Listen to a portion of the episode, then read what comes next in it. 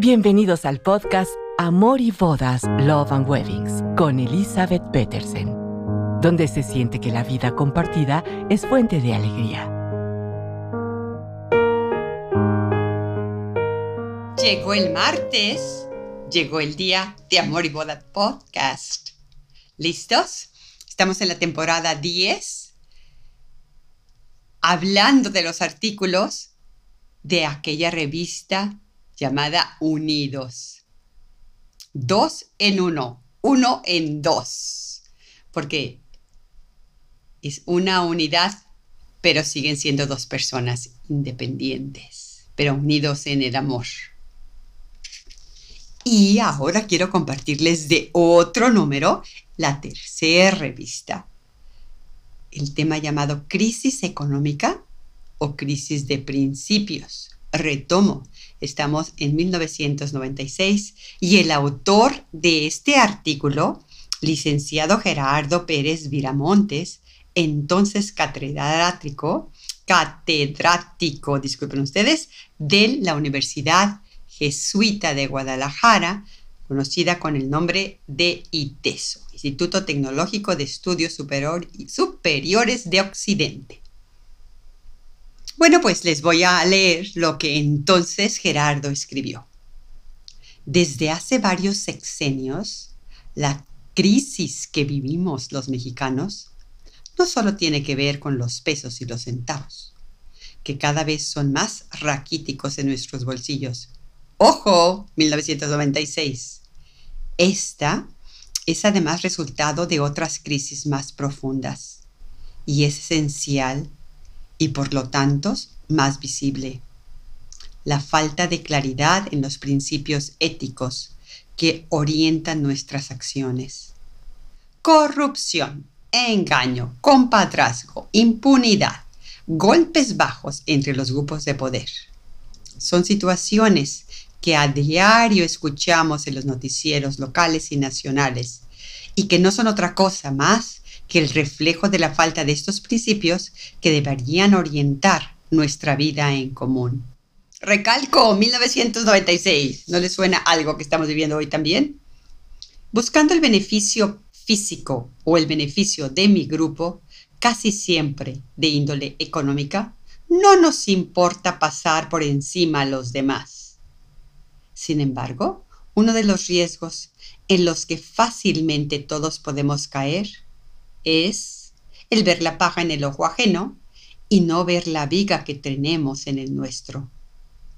Los malos, entre comillas, desde nuestro punto de vista, siempre serán los otros, porque partimos de lo supuesto de que yo no tengo cola que me pisen. ¿Será cierto esto? Con la pretensión de no caer en dogmatismos señalando cuáles deben ser esos principios éticos de la vida en común, sino buscando más bien propiciar la reflexión personal, quisiera poner a su consideración algunas ideas. Situaciones de crisis las ha habido en toda la historia de la humanidad.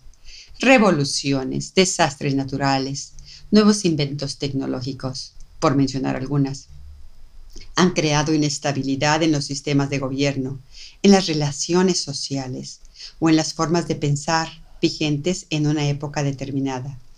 Asimismo, nuestra historia personal es también un muestrario suficientemente amplio de crisis vividas. La tristeza por la muerte de la mascota preferida durante la niñez, el trauma por haber reprobado alguna materia en la secundaria, la desesperación causada por el no de aquella persona de la cual estábamos profundamente enamorados. Nos ha hecho experimentar crisis personales, tomando como punto de partida la historia de la humanidad y ya o nuestra propia historia experiencia. ¿Cómo entendemos las crisis? ¿Cómo las definimos? ¿Tienen algún sentido? ¿Con qué comportamientos y actitudes las hemos enfrentado?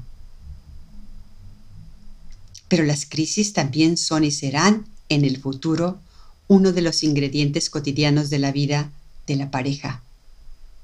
La incapacidad para poder seguir pagando la casa recién adquirida. El jefe déspota de la oficina, el nacimiento de un nuevo bebé, un cambio drástico de residencia, el envejecimiento natural de ambos, los malos entendidos con los suegros o con los cuñados, las reuniones como la de las amigas, los amigos, problemas en el colegio de los hijos, entre tantos. Son situaciones propias, propicias para los conflictos y las crisis en las parejas. ¿Con qué principios éticos enfrentamos o enfrentaremos estas vicisitudes que de seguro, seguro, seguro, seguro llegarán? ¿Cómo clarificar nuestros propios valores? Los de él y los de ella, que están moviéndonos en cada situación concreta cómo negociarlos en función del bien común, ese nuevo unidos, nuestro nido, sin caer en la tentación de utilizar nuestro poder, sutil o abierto, para imponernos. ¿Cómo hacer congruentes nuestras acciones con nuestros propios principios? Nos dejó pensando a poco, ¿no, Gerardo? Y quisiera que todos los que están por casarse, por ser contrayentes, palabra que acabamos de escuchar en episodio 2. Ustedes consortes contrayentes, no desfallezcan, no fracasen en el camino a vivir siempre enamorados. Se me hace una reflexión muy bonita de Gerardo y si fue en el 96 cuando veíamos y vivíamos crisis de principios, hoy, casi 30 años después, vivimos crisis de principios más agudas. O quizás ya no son crisis, ya es nuestra forma diaria de vivir. En un mundo que nos exige mucho tener, tener, tener y no tanto ser. Pero yo creo que si nos están escuchando, ustedes son de aquellos que se luchan por ser, que sí creen en que de la mano todo problema, problema que vayan afrontando será más fácil superarlo.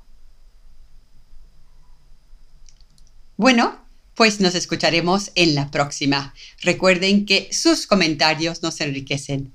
Y a Gerardo le mando un abrazo grande y Muchos años después les agradezco por este artículo que en su momento enriqueció a la revista Unidos y en este momento también enriquece a todos los que, los que la están escuchando. Hasta la próxima. Gracias por escucharnos. No olviden que la boda es un día y el reto de decidir vivir en el amor es de cada día. Esperamos sus comentarios en amoribodaspodcast.gmail.com. Hasta la próxima.